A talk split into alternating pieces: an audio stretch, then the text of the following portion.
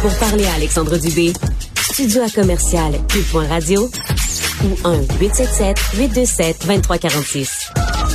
187 Cube Radio. On parle beaucoup des cas de COVID, hein? Vous en avez peut-être eu dans votre entourage. Euh, moi, je l'ai eu au cours de la, de la dernière semaine également. Euh, si bien qu'il y a, il y a tout le débat, ou en tout cas euh, entourant le masque, hein, le retour peut-être du masque dans, dans certains établissements, dans notre routine également, euh, dans nos habitudes. Et là, on apprend que le masque est officiellement redevenu obligatoire au, au CHUM dans les établissements du CIUS du centre-ouest de l'île de Montréal avec la montée des cas de COVID. Euh, en Estrie également, il y a des établissements de santé qui avaient pris cette décision-là. Le docteur Carl Weiss est microbiologiste, infectiologue à l'hôpital général juif. Bonjour, docteur Weiss. Merci d'être là. Ça me fait plaisir, M. Dubé. Alors, docteur Weiss, est-ce que est-ce que c'est approprié dans le contexte actuel, effectivement, que, euh, que, que plusieurs établissements ramènent le port du masque obligatoire?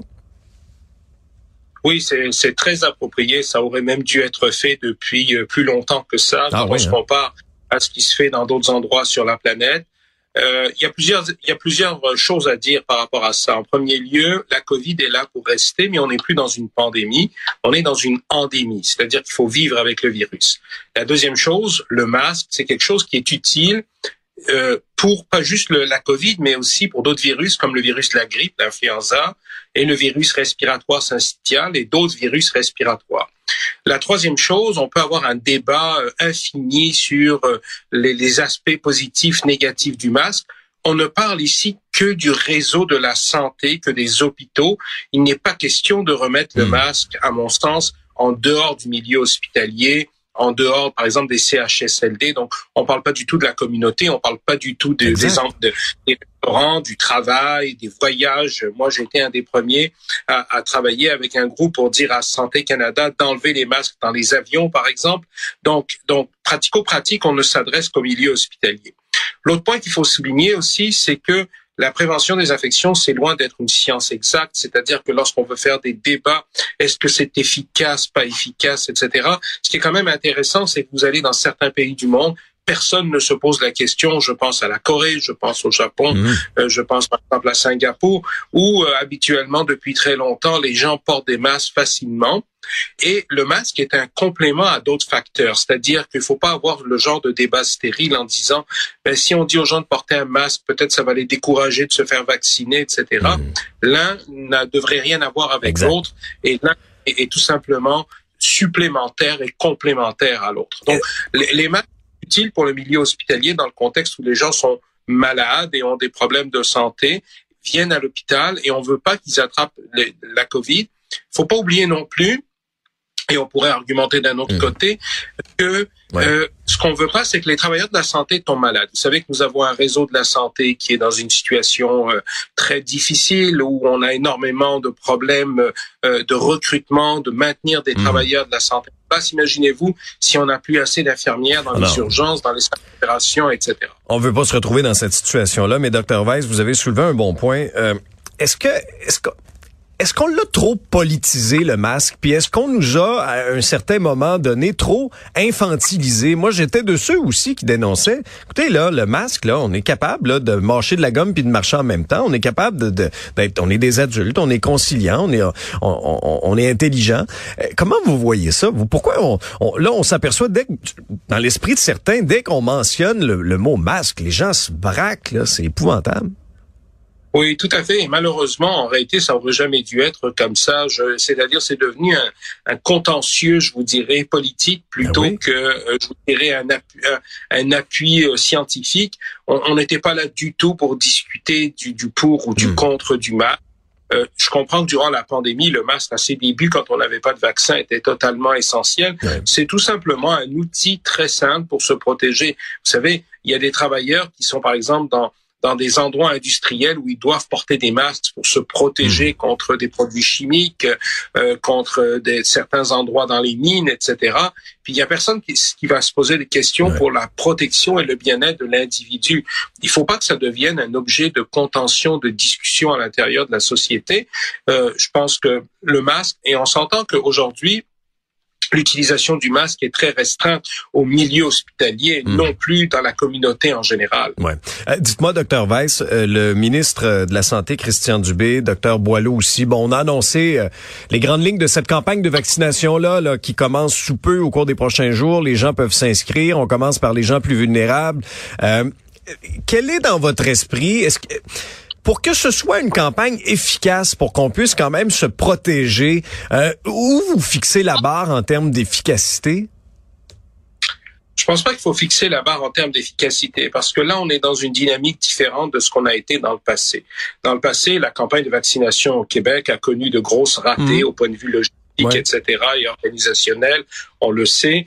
Mais ce qui est important aujourd'hui, c'est que les, va- les, les vaccins sont disponibles et on s'adresse en premier lieu à la population à risque. Ouais. Ce qui est très important de se rappeler, c'est que les gens qui sont à risque, c'est-à-dire des gens qui ont des maladies Mhm. sous-jacentes, les personnes plus âgées, en haut de, on peut toujours, vous savez, on dit 65, mais des fois il y a des gens de 69 Oui. ans qui sont très très en forme et qui n'ont pas forcément besoin d'un rappel immédiat. Mais ce que je veux dire, c'est que la COVID étant là pour rester, il faut voir le vaccin de la COVID au même titre que le vaccin contre la grippe. C'est-à-dire, pour certains, ça va être une vaccination annuelle. Pour d'autres, ça va être une vaccination peut-être aux deux ans, trois ans, cinq ans. On verra que ce que la, la- la littérature va nous démontrer. Il faut savoir aussi qu'aujourd'hui, on ne vaccine plus pour, euh, je voulais empêcher la maladie. Quand on vaccine des groupes à risque, c'est surtout pour empêcher qu'ils soient sévèrement ça. malades et qu'ils se retrouvent à l'hôpital. Parce que la COVID, on va, je peux vous garantir une chose, tout le monde va rattraper la COVID au moins une fois dans sa vie. Maintenant, si ça reste un rhume, une petite grippe Mhm. ou une grippe, vraie grippe, mais où on reste à la maison sans complications, la COVID s'arrêtera là. Mais pour les gens à risque, on veut pas qu'ils finissent dans les urgences et à l'hôpital. Non, ça c'est clair. Euh, en termes de dépistage, on a beaucoup parlé, Dr Weiss, du dépistage au plus fort de la pandémie. On en faisait une priorité. Est-ce que ça risque d'être un peu l'angle mort là, de cet automne? Parce qu'il y a des voix qui s'élèvent, puis j'en suis. là. Euh, moi, je trouve qu'on a fait une erreur en sortant les tests gratuits là, des, euh, des pharmacies. Il y a bien des gens qui n'ont plus de tests rapides à la maison, ne vont pas payer 42 dollars en pharmacie pour en acheter. Puis c'est pas à tous les jours qu'on passe non plus par les centres de vaccination. Comment vous voyez ça? Ah, je suis tout à fait d'accord avec vous. D'abord, on a acheté des millions de tests qu'on a gardés sur, en réserve Ouais. et dont la date de péremption approche. Donc, euh, au lieu de les jeter éventuellement, peut-être on apprendra dans deux, trois ans qu'on aura jeté des Hmm. millions de tests au Canada. Euh, pourquoi pas les distribuer gratuitement le plus facilement possible au plus de monde possible. Bon, je sais qu'on en a donné dans les écoles, qu'on en a donné dans les CHSLD, mais en réalité, en effet, il faut les distribuer de façon euh, le plus rapide possible, au moins dans l'immédiat. On verra dans le futur.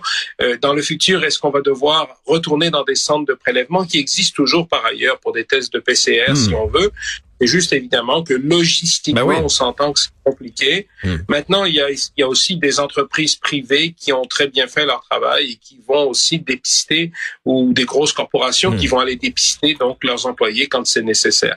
Euh, je pense que dans certaines circonstances, euh, la facilité Ouais. d'avoir ces tests-là, comme on peut l'avoir aux États-Unis par exemple, dans certains, dans beaucoup d'endroits, euh, c'est certainement quelque chose qui aidera. Surtout que, au moins temporairement, du fait qu'on a beaucoup de tests actuellement en réserve et dont la date de péremption risque d'arriver prochainement, ou bien on va les utiliser massivement, ou bien on va les mettre à la poubelle. Donc, la différence entre les deux, c'est qu'ils puissent être disponibles et distribués facilement à tous ceux qui en veulent.